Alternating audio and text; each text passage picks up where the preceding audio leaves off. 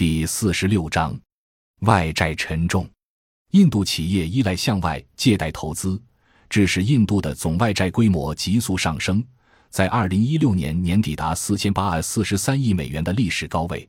二零一七年第一季度为四千七百一十八点五二亿美元，而同期印度的外汇储备规模仅有四千零七亿美元。根据世界银行的数据。二零一三年，印度偿还利息占财政收入的百分之二十五点六九，债务负担沉重。印度评级和研究机构二零一七年的一份报告显示，印度五百家上市的非金融企业中有十三不能偿还足够的债务利息，陷入债务危机。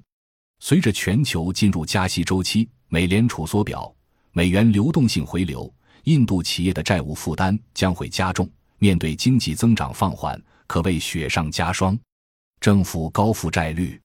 另一方面，虽然印度政府债务占 GDP 的比重从2003年百分之八十四点二的历史高位有所下降，2016年为百分之六十九点五，相较于日、美、欧等高度金融化的发达地区，虽然相对温和，但仍然是一期中比重最高的国家。政府以债务的手段拉动经济发展，对于发展中国家来说，难免造成隐忧。货币贬值，自二零零八年以来，印度卢比进入漫长的下跌周期。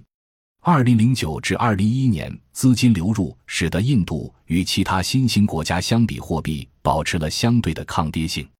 但卢比稍后还是急速下挫。二零一六年二月触及六十八点八零的历史低点，如图三杠十六所示。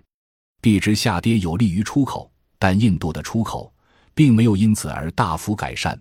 还是长期处于贸易赤字状态，而且印度企业大量向外举债，这些债务一般以美元结算，本币币值下跌，利息及还款成本无可避免的上升，增加了企业偿还债务的压力。感谢您的收听，本集已经播讲完毕，喜欢请订阅专辑，关注主播主页，更多精彩内容等着你。